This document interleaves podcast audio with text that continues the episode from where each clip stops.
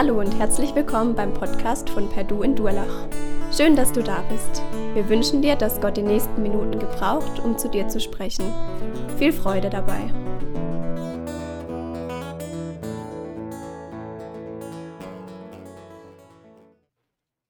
Vielen Dank euch. Das war wirklich super, dass wir das nochmal ins Herz gesungen kriegen, wie tief die Liebe Gottes zu uns ist.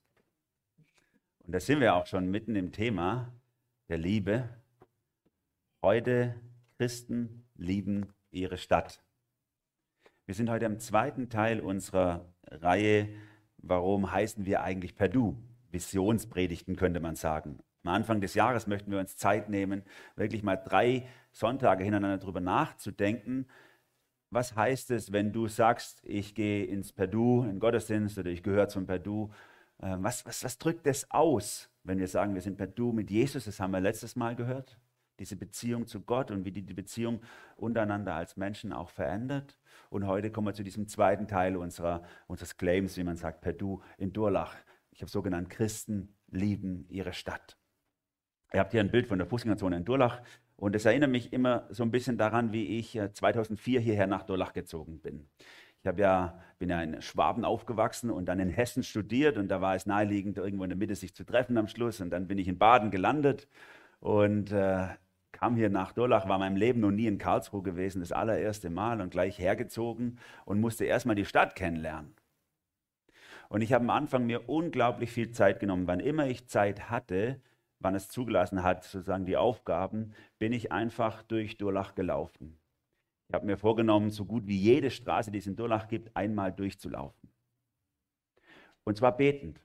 Ich bin durch die Straßen gelaufen und habe gebetet, habe gesagt, Jesus, gib mir einen Blick für die Menschen, die hier sind. Lass mich verstehen, warum sie so sind, wie sie sind, wie sie leben. Gib mir deine Augen, wie du sie siehst. Gib mir Gedanken und Ideen, wie ich diese Menschen mit der, mit der tiefen Liebe deines Evangeliums erreichen kann. Zeig mir, wie, wie der Auftrag lautet hier in Durlach. Und ich habe schnell gemerkt, es gibt unterschiedliche Bereiche in Durlach. Es gibt so Bereiche, so am Berg, da da wohnen die Leute so in abgezäunten und mit Kameras ausgestatteten Häusern. Da muss man das vorsichtig, für die habe ich ganz besonders gebetet, die sich da so verstecken hinter ihren Hecken. Und dann in andere Bereiche, wo die Leute, da hatte ich die, die, die Leute aus prekären Verhältnissen eher leben, da hatte ich dann irgendwann erwartet, dass die Wäscheleine über der Straße gespannt ist und die Sachen da. So, so war es nicht, aber es war auf jeden Fall deutlich anders. Und ich habe auch für sie gebetet, Jesus, wie, was, was denkst du für sie? Was willst du für sie? Was ist, was ist dran für diese Leute? Ich habe äh, meistens Sportklamotten angehabt und habe alle Fußball- und Basketballplätze abgespielt, die es so gab. Wenn da Leute gespielt haben, habe ich gesagt, kann ich mitspielen? Habe einfach mitgekickt mit denen oder Basketball gespielt und habe so einen Haufen Leute kennengelernt, bin mit ihnen ins Gespräch gekommen. Und immer wieder dieses Gebet, Jesus, was willst du für diese Stadt? Was willst du für Durlach? Was soll in Durlach passieren? Und dann ähm, hat Gott eine Tür geöffnet. Die Landesregierung hatte damals beschlossen, dass die Schulen zu Ganztagesschulen umgebaut werden sollen langfristig. Und deswegen musste man auf einmal, mussten die Schulen auf einmal nachmittags ein Programm anbieten für ihre Schüler. Und sie hatten ja gar nicht genug Lehrkräfte, überhaupt keine Deputatstunden dafür frei, damit die irgendwas anbieten können. Und deswegen kam der Hilferuf an alle Vereine, könnt ihr mithelfen, nachmittags das Programm füllen. Da habe ich gedacht, yes, das ist meine Chance. Und dann saß ich bei der Rektorin der Schule von unseren Kindern und habe ihr vorgeschlagen, dass wir mitarbeiten an ihrer Schule. Ich war nicht ganz schlau in diesem Gespräch, sage ich mal. Sie hat mich gefragt, was, Herr Grauer, was denken Sie, was können Sie machen an unserer Schule? Und ich habe zu ihr gesagt, ich könnte mir vorstellen, einen Glaubenskurs für Ihre Schüler anzubieten. Hat sie gemeint, so, das brauchen wir jetzt nicht, aber Sie können Hausaufgabenbetreuung machen. dann habe ich gesagt, also gut, ich halt Hausaufgabenbetreuung, ist in Ordnung. Und dann habe ich Hausaufgabenbetreuung gemacht. Wir haben mehr Bravo gelesen und Girl als Hausaufgaben miteinander. Kam auch super ins Gespräch. Und aus dieser Arbeit dort an der Schule mit den Schülerinnen sind dann Kontakte zu Lehrern gekommen, die auch Christen waren und die auch ein Anliegen hatten für ihre Schule. Und daraus sind dann tatsächlich Gottesdienste an den Schulen entstanden. Und dann hat sich das ausgebreitet auf mehreren Schulen, sodass wir dann zwischenzeitlich an allen, fast allen Schulen in Durlach gearbeitet haben und heute dort mit einigen äh, Prozentstellen von unserem äh, Jugendpastor und mit zwei Buftis regelmäßig arbeiten in diesen Schulen. Und manche von euch, die ihr hier sitzt, habt ja schon ein Jahr lang da mitgearbeitet, dort an diesen Schulen. Es ist so wunderbar, wenn Christen ihre Stadt lieben und etwas verändern möchten in ihrer Stadt. Und ein Vers, der mich in dieser Reise immer wieder begleitet hat, ist dieser Vers, der auch Grundlage für die Predigt heute werden soll. Jeremia 29, Vers 7. Suchet der Stadt Bestes, dahin ich euch habe wegführen lassen, und betet für sie zum Herrn, denn wenn es ihr wohl geht, so geht es auch euch wohl. Drei Gedanken möchte ich euch heute mitgeben aus diesem Bibelvers, die das ein bisschen versuchen in eine Form zu gießen, was ich damit verbinde, wenn ich, wenn ich sage, wir sind per Du in Durlach. Wir lieben unsere Stadt. Und das beginnt mit diesem Bibelvers. Suche der Stadt Bestes. Ich habe mal den ersten Gedanken ein bisschen äh, fremdwörtlich genannt, die Shalomisierung deiner Stadt.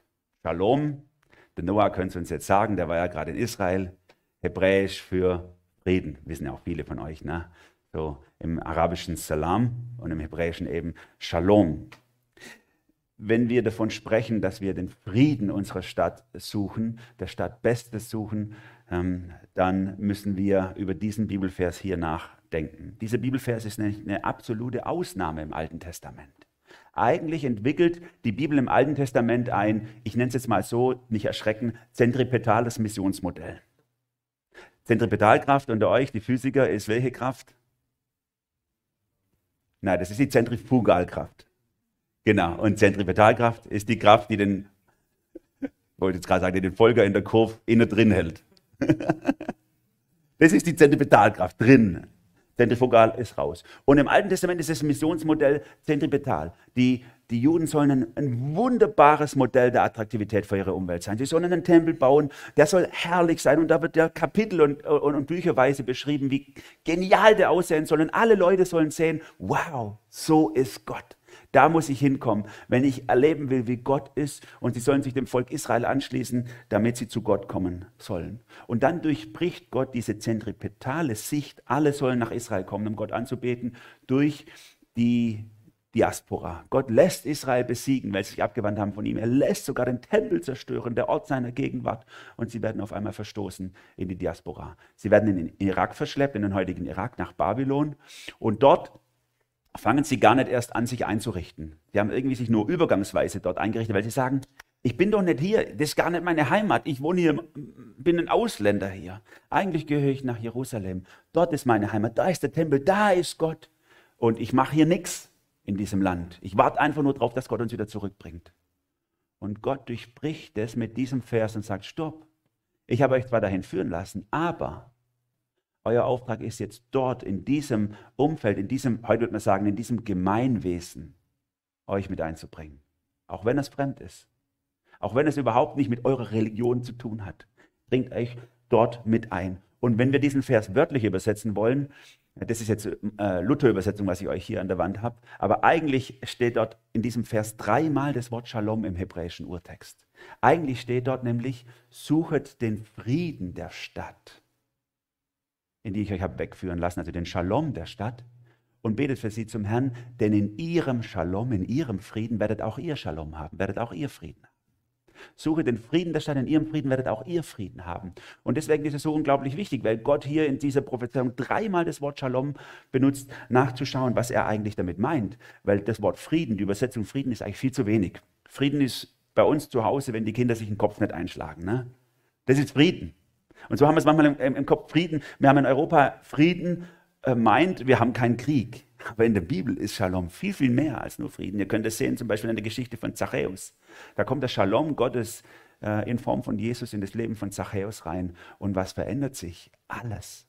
Er kommt nicht nur in Frieden mit Gott, sondern er kommt auch in Frieden mit seiner Umwelt.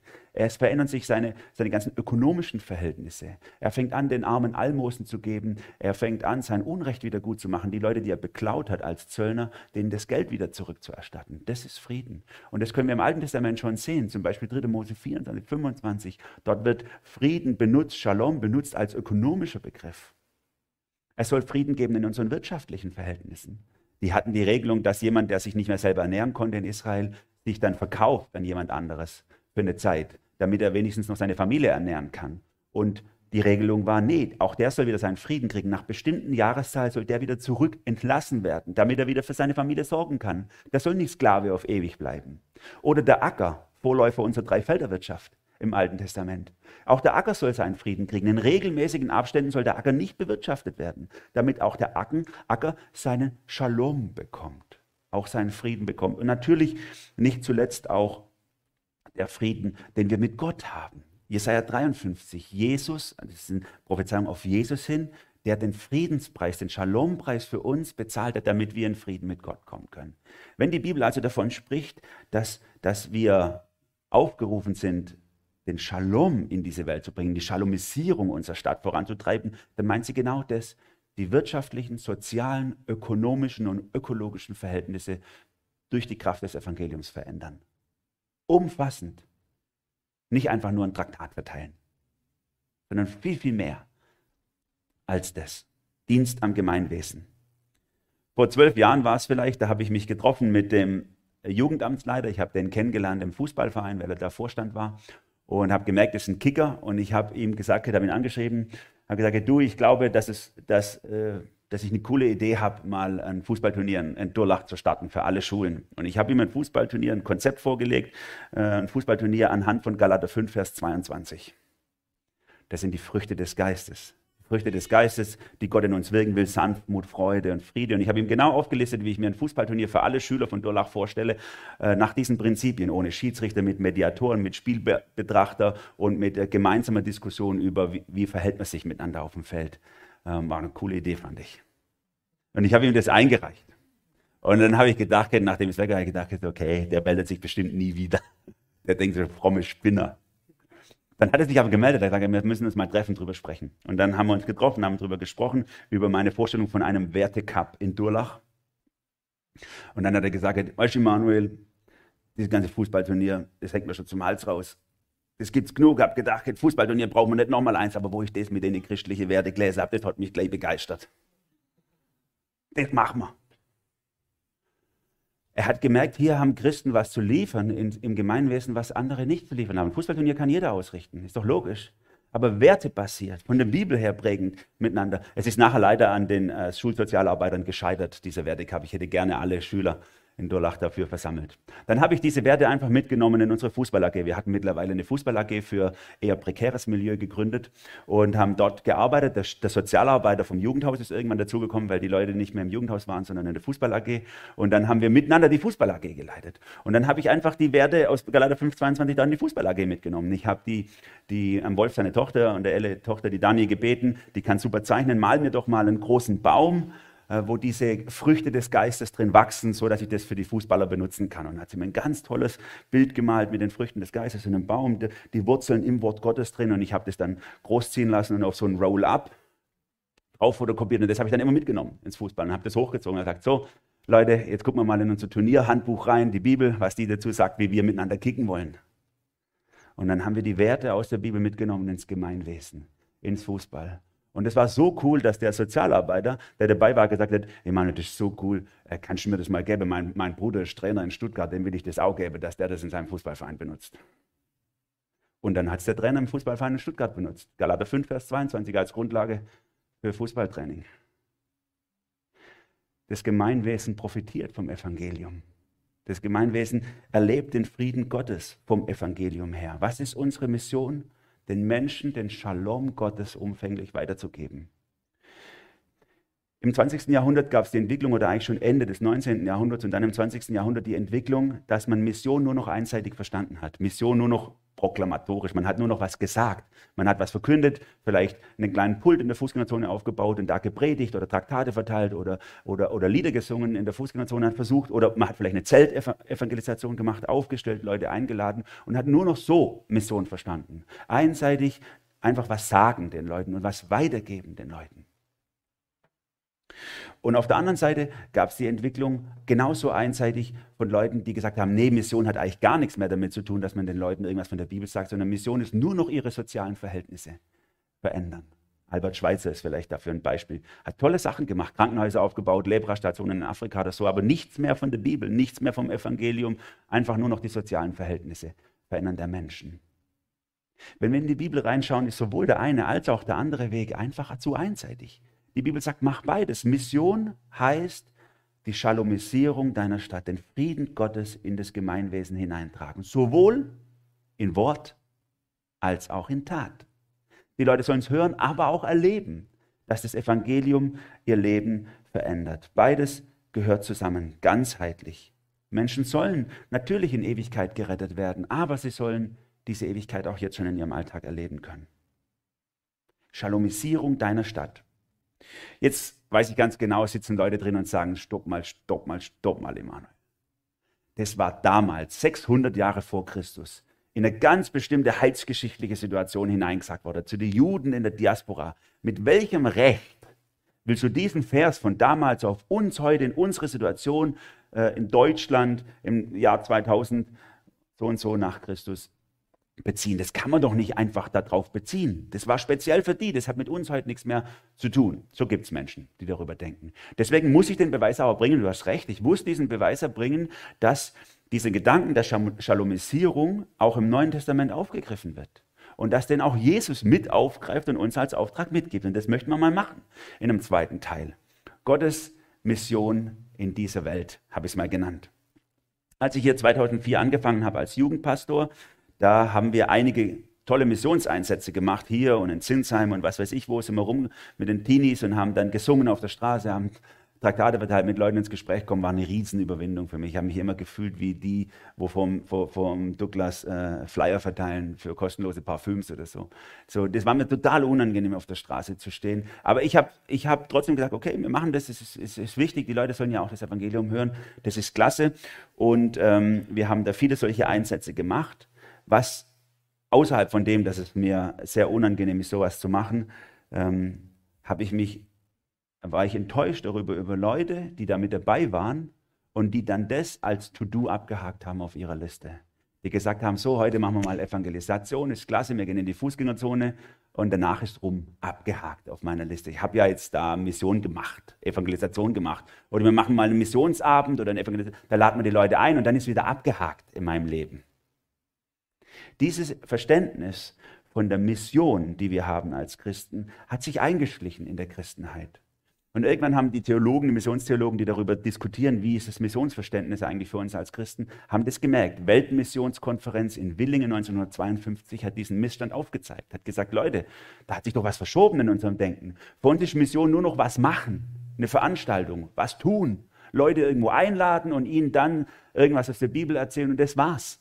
Mission ist doch viel mehr von der Bibel her. Und sie haben diesen Begriff geprägt der Missio Dei, der Mission Gottes. Dei, Gott, Mission, Mission, lateinisch, Mission Gottes. Mission heißt ja nichts anderes als Sendung. Also der Sendung Gottes. Wir müssen doch mal wieder in der Bibel reingucken, was eigentlich Mission sein soll, was unsere Mission ist. Und da sehen wir, dass Mission eigentlich bei Gott beginnt. Gott, der Vater, sendet seinen Sohn in diese Welt. Und der Sohn sendet den Heiligen Geist zu den Menschen und der Sohn sendet uns als Nachfolger von ihm, als Hände und Füße Gottes in diese Welt hinein. Mission ist etwas, was Gott macht. Deswegen Mission Dei, Mission Gottes. Und wir, wir sortieren uns da einfach rein. Mission ist nichts, was wir machen, sondern es gibt eine Mission, in die wir uns einfach einsortieren. Gott betreibt diese Mission. Gott ist der Akteur in dieser Welt. Und unser Job ist eigentlich zu entdecken, wo arbeitet Gott eigentlich in dieser Welt? Wo kann ich mich damit einbringen, in dem, was Gott tut in dieser Welt? Ich muss nichts machen für Gott. Gott ist überhaupt gar nicht angewiesen darauf, dass ich irgendwas mache für ihn in dieser Welt. Das braucht Gott überhaupt gar nicht. Und sie haben auch nochmal neu besprochen damit, diese, dieses Gleichgewicht zu halten zwischen Evangelium, also Verkündigung des Wortes Gottes und sozialem Engagement. Das ist beides Mission. Mission muss immer ganzheitlich sein. Shalom, ganzheitlich. Mission muss alles in Blick nehmen, was Menschen betrifft. Ihr ganzes Umfeld darf nicht einfach nur auf ihren Kopf oder ihr Herz zielen im Sinne von, äh, kommt zu Jesus und der Rest regelt sich von allein. Und das könnt ihr, dieses Prinzip könnt ihr viel sehen. Jakobus bespricht es zum Beispiel, was bist denn du für ein Christ, wenn du, de, dein Bruder äh, kommt rein und hat, hat, äh, hat irgendwie friert und du gibst ihm nichts zum Anziehen und sagst, ja, Gott kümmert sich schon um dich, sei gesegnet und dann gehst weiter. Oder so, ne? Nein, es geht einfach alles, ist unser Auftrag, was Menschen brauchen. Und diese diese Zurechtschiebung der Perspektive, die ist mir erst im Laufe der Zeit auch passiert in meinem Kopf, weil ich hatte auch da ein verschobenes Bild im Kopf. Und ich habe mich dann mehr und mehr versucht, nicht Mission zu machen, sondern zu entdecken, wo Gott schon Mission macht in dieser Welt und wie ich mich einklinken kann. Und ein cooles Beispiel für die Mission Gottes ist zum Beispiel der Marien in unserer Gemeinde. Ich habe ihn gestern gefragt, ob ich das erzählen darf. Er hat gesagt, er erzählt, so cool, was Gott gemacht hat, hat er geschrieben. So, der Marin. Marin war einer von unseren Fußballern dort in der, in, in der Turnhalle, in unserer Fußball-AG. Und der ist immer gekommen und hat mitgekickt und hat es auch gehört mit den Werten und der Bibel, wenn wir darüber gesprochen haben. Aber es hat natürlich, wie alle anderen, hat sein Herz nicht so berührt. Alles andere war mit 14 oder 15 wichtiger. Aber dann hat Gott in sein Leben eingegriffen. Denn auf einmal musste der Marin umziehen. Und er ist gekommen, er sagte, oh, Emanuel, scheiße, ich muss aus Durlach wegziehen, das ist so kacke. Alle meine Freunde wohnen, wohnen hier und jetzt muss ich in so ein Pissdorf nach glaub, Königsbach oder so ziehen, hat er gesagt. So, und da muss ich jetzt hingehen. Und dann ist er nach Königsbach gezogen. Und vier Wochen später treffe ich ihn im Jugendhaus in Kleinsteinbach im Teenie-Kreis. Ich mache mal Studie, Marien. Sagt, das ist so krass, ich bin nach Königsbach gezogen und gegenüber von mir hat da wohnt einer, der hat mich mitgebracht in den Teenie-Kreis. Sind gegenüber von Malz gezogen. Der Andi hat ihn in den Teenie-Kreis mitgebracht. Und das hat was bewegt in seinem Herzen. Auf einmal dieses, er, er, er hört hier über Monate oder Jahre hinweg des Evangeliums, es interessiert ihn nicht, dann führt ihn Gott zu jemandem und die Beziehung zum Andi, zu seinem Nachbar, der gleich alt war wie er, 15 waren sie, glaube die beiden, und der ihn mitbringt in den Teenie-Kreis, hat was verändert in seinem Herzen. Und er hat entdeckt, wie Gott in seinem Leben auch schon immer wieder was getan hat, wie, er, wie Gott ihn mal gerettet hat als acht- oder neunjähriger, weiß nicht mehr ganz genau, wie alt er war, äh, bei einem Badeunfall, wo er eigentlich hätte ertrinken müssen und auf einmal befindet er sich neben dem Beckenrand und liegt einfach da und äh, weiß nicht, wie er da hinkommt. Eigentlich war er ertrunken. Gott hat in seinem Leben gewirkt. Und dann ein paar Wochen später sagen Andi und er, hey Mann, wir müssen mal schwätzen. Und wir gehen hin das Jugendhaus, nach, in Kleinsteinbach in das Jugendhaus, wir schwätzen miteinander. Und der Marin erzählt das alles, was Gott in seinem Leben tut und sagt so, ich finde es so krass, ich finde es so krass, kann doch ein Zufall sein. So, und er übergibt sein Leben Jesus. Er sagt, ich will mit diesem Jesus leben. Was habe ich gemacht? Eigentlich nichts. Ich habe nur geguckt, was Gott macht im Leben von Menschen. Das ist Missio Dei. Gott wirkt im Leben von Menschen und ich will entdecken, wie er wirkt und will mich dort einbringen, an der Stelle, wo ich merke, hier kann ich was mit dazu beitragen. Und dieses Konzept entdecken wir selber bei der Sendung von Jesus. Die Sendung von Jesus ist am besten, finde ich, literarisch am schönsten aufgearbeitet im Johannesevangelium. Da beginnt er, Johannes im Kapitel 1, mit diesem, mit diesem etwas äh, poetischen Teil, wo er beschreibt, wie Gott Mensch wird. Wir sagen Inkarnation, also die Italiener uns, unter uns verstehen das besser, ne? Carne, Fleisch, ins Fleisch kommt Gott, kommt ins Fleisch hinein. Gott wird Mensch, also mit dieser Inkarnation von Jesus in diese Welt. Und, und dann zieht er einen wunderbaren literarischen Bogen auf den Höhepunkt in Kapitel 12, wo Jesus äh, beschreibt, auf welche Art und Weise er seine Mission ausüben will. Und dann am Ende des Johannesevangeliums, wie er uns mit reinnimmt in diese Mission. Er beginnt das Johannesevangelium, Johannes 1, Vers 14 das Wort wurde Fleisch oder dieser Mensch, Jesus, der das Wort war, wurde Fleisch, er wurde ein Mensch und wohnte unter uns. Wir sahen seine Herrlichkeit, die Herrlichkeit als des eingeborenen Sohnes vom Vater. Gott wird Mensch. Er wird einer von uns. Ich nehme diesen Begriff Inkarnation, weil ich den so schön finde. Gott kommt in unser Fleisch hinein, in unseren menschlichen Körper hinein. Gott wird ein Mensch. Und dann verfolgt er diesen, diesen, äh, dieses Konzept des Friedens auf der Erde. Das ist so schön, wie die Engel auf dem Feld singen. Ne? O Bethlehem an Weihnachten, Ehre sei Gott in der Höhe und Frieden auf Erden bei den Menschen seines Wohlgefallens. Das sind die zwei, so bin ich überzeugt, das sind die zwei Zielsetzungen vom, vom Kommen Jesu in diese Welt. Gott wieder, dass Gott wieder die Ehre bekommt, die ihm zusteht. Ehre sei Gott in der Höhe. Und dass wir Menschen wieder ins rechte Verhältnis kommen und Frieden auf Erden. Dass Menschen in den Shalom Gottes hineinkommen, in den Frieden Gottes hineinkommen. Dass sich ihre soziale ihre beziehungsmäßig, ihre ökonomischen, ihre ökologischen Verhältnisse verändern vom Evangelium her. Jesus geht diesem Weg nach. Jetzt ist die Frage, auf welche Art und Weise ist er das angegangen? Der Modus operandi könnte man sagen. Auf welche Art und Weise hat Jesus das eigentlich gemacht? Und das ist der Höhepunkt im Johannesevangelium Kapitel 12. Da berichtet Jesus nämlich über die Art und Weise, wie er diese Mission erfüllen will. Er spricht ein Bild aus der Landwirtschaft. Wenn das Weizenkorn nicht in die Erde fällt und stirbt, bringt es keine Frucht. Wenn es aber in die Erde fällt und stirbt, dann bringt es viel Frucht.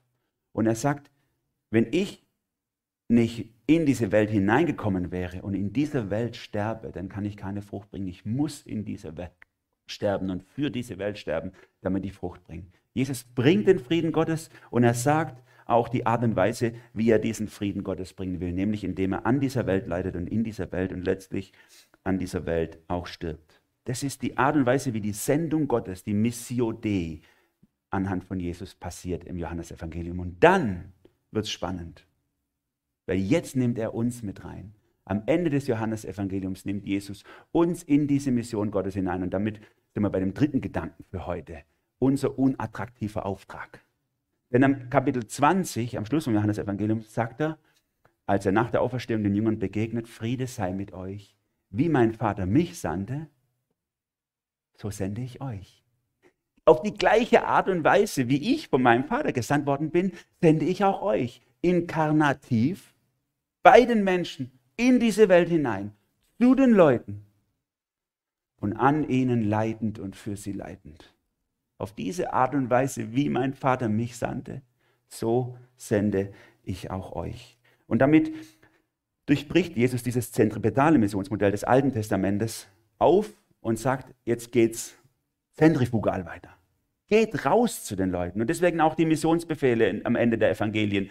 Geht hin in alle Welt. Geht hin, raus, weg. Ihr werdet dort meine Zeugen sein, bei den Leuten. Geht zu den Leuten hin. Nicht mehr alle an eine Stelle kommen, alle nach Jerusalem pilgern müssen, um den Tempel zu sehen. Nein, ihr selber seid ein Tempel, bei den Leuten. Das greift Paulus nachher auf. Ihr seid, euer Körper ist ein Tempel des Heiligen Geistes, verherrlicht mit eurem Leibe. Nicht mehr der Tempel dort. Nein, du bist der Tempel Gottes. Du bist der Ort der Gegenwart Gottes. Du sollst ein Modell der Attraktivität sein in deiner Umgebung, wo die Leute nicht mehr nach Jerusalem gucken und sagen, was für ein wunderschöner Tempel, da ist Gott, will ich dazugehören. Nein, wo die Leute dich angucken und sagen, sagen, was für ein wunderschöner Nachfolger Gottes. So ist Gott, dann will ich auch dazugehören. Das ist unser Auftrag, unsere Mission, in die uns Gott mit reinnimmt. Und deswegen sagt Jesus ja auch so krasse Verse wie, äh, ihr seid Salz der Welt, äh, Salz dieser Erde, ihr seid Licht der Welt. Das sind ja Verse, die er eigentlich sonst nur über sich sagt. Ich bin das Salz der Erde, ich bin das Licht der Welt. Und er sagt zu seinen Jüngern, ihr auch, ihr seid's. Mission ist nicht mehr etwas, was wir tun, etwas, was wir abhaken, sondern Mission ist unser DNA unser Sein. Wir sind die Sendung Gottes in diese Welt. Wir sind Salz. Wir sind Licht. Wir sind die Überbringer des Friedens Gottes. Deswegen auch zum Beispiel Paulus in Epheser Kapitel 6, die Waffenrüstung Gottes, manche von uns kennen die für andere, für andere Dinge. Da gibt es ein Element in der Waffenrüstung, das selten bedacht wird, an den Beinen gestiefelt einzutreten, bereit einzutreten für das Evangelium des Friedens in den Beinen gestiefelt einzutreten für das Evangelium des Friedens. Und damit greift das Neue Testament genau diesen Shalom-Gedanken aus Jeremia 29 auf. Und deswegen ist es auch richtig, auch heilsgeschichtlich richtig, dass wir das auf uns beziehen und sagen, okay, das ist die Sendung Gottes in diese Welt hinein. Wir sollen den umfänglichen Frieden Gottes in die Welt hineinbringen. Auf diese Art und Weise, wie es Jesus auch getan hat entdecken, was Gott tut in der Welt und uns mit einklinken und in Wort und in Tat das Evangelium weitergeben. Und ihr könnt es sehen bei Paulus zum Beispiel, 1. Korinther 9, wie er das diskutiert, wo er sagt, das ist mir so wichtig, dass ich mich auch gerne bei den Leuten anpasse. Ne? Ich will den Juden ein Jude werden, den Griechen ein Griechen, den Heiden ein Heide, den Schwachen ein Schwacher, den Starken ein Starker und so weiter. Er sagt, alles will ich tun, damit Leute fürs Evangelium erreicht werden. Bin gerne bereit, mich anzupassen, mich hineinzubegeben in diese Welt, um den Menschen die Liebe Gottes zu geben. Christen lieben ihre Stadt, ihre Umgebung, weil es Gott tut. Wir lieben als Perdu, Durlach oder Kleinsteinbach oder Zöllingen dort, wo wir wohnen, weil es Gott tut. Wir lieben die Menschen in unserer Nachbarschaft, weil es Gott tut. Das ist der Grund. Es ist nicht ein Auftrag an uns eigentlich, sondern es ist vielmehr unser Wesen, unsere Seinsbestimmung.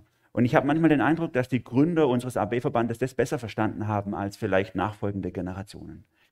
Wenn ich die Gründungsstatuten durchsehe, äh, äh Mitte des 19. Jahrhunderts, als in der Karlsburg der Verband gegründet wurde, zu dem unsere Gemeinde gehört, und es gab ja viele ähnliche Verbände in Deutschland auch, dann haben die Christen der Generation verstanden, dass das immer zusammengehört.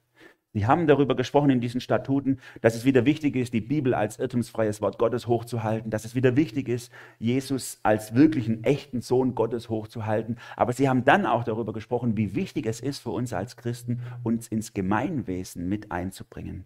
Ich lese mal äh, äh, Satzungsstatute 4, da steht, dass jeder zum AB-Verband sich verpflichtet, persönliches Verbreiten der von Gott geoffenbarten Heilswahrheiten mündlich oder auch schriftlich. Also da geht es um, gibt das Evangelium weiter. Und dann fünftens, persönliches Aufsuchen und Lindern der geistlichen und leiblichen Not, besonders in den Wohnungen der Armut, an Krankenbetten, in Hospitälern und Gefängnissen. Also, sehr geschwollen, persönliche Ausübung, Seelenrettender Sünderliebe mit barmherziger Samariterliebe. So herrlich. Mach's zusammen.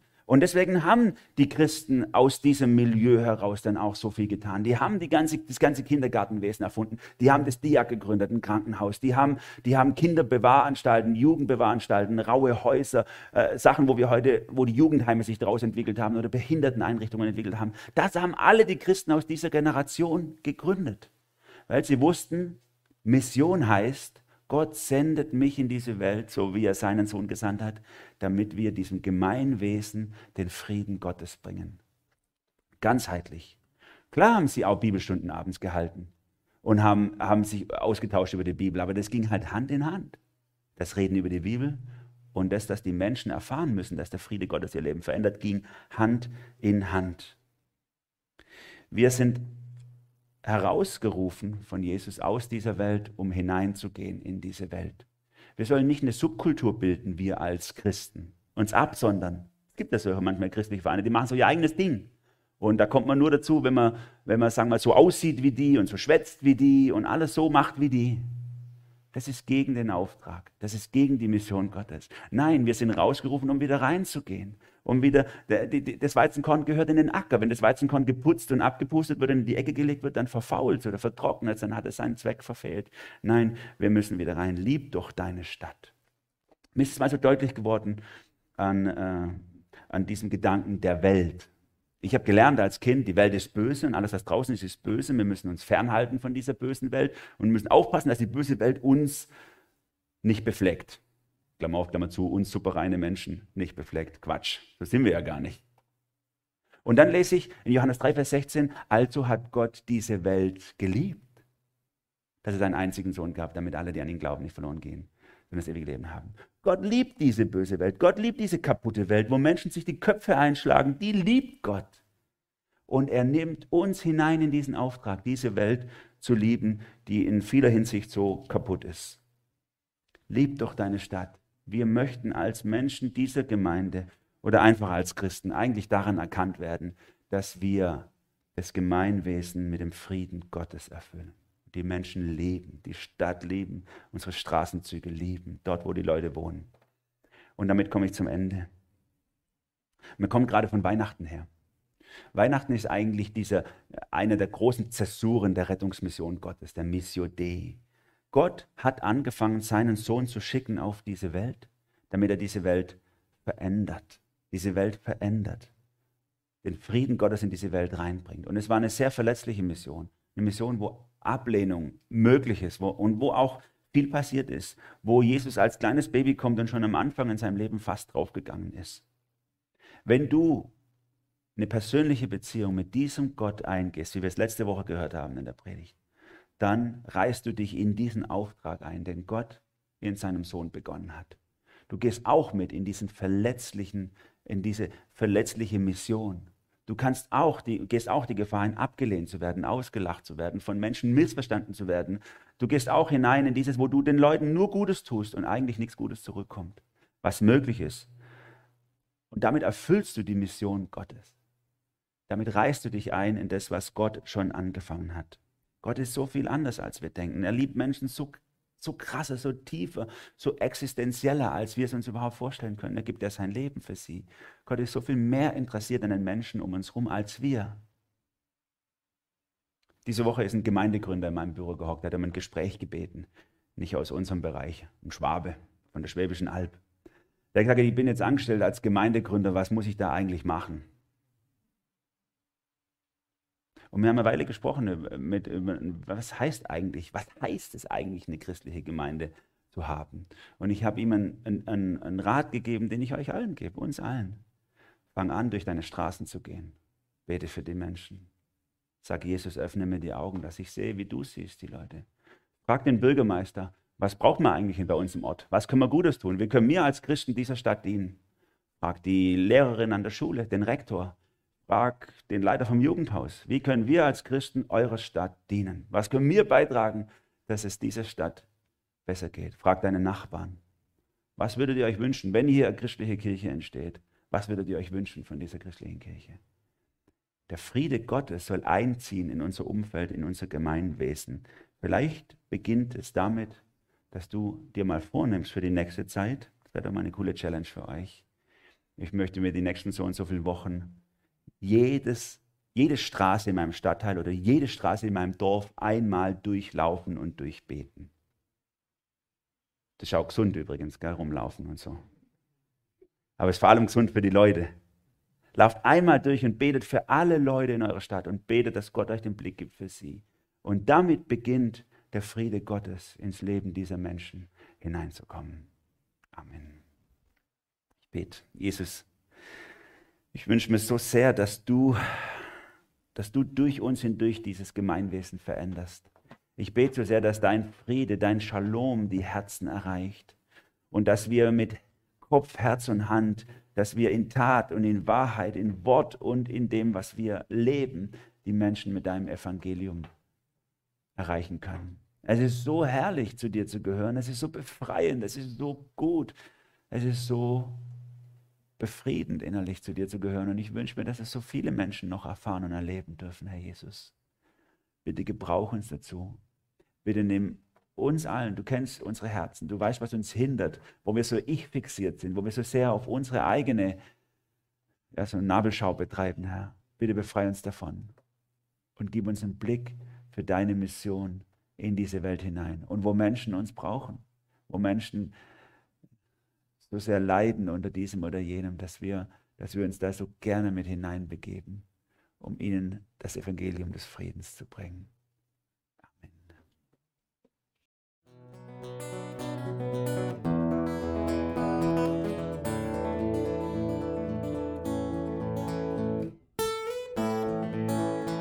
Wir hoffen, der Podcast hat dir weitergeholfen. Falls du noch Fragen hast, besuche gerne unsere Homepage unter www.per-du.church. Hier findest du alle wichtigen Infos zur Gemeinde und zum Glauben. Tschüss und bis zum nächsten Mal.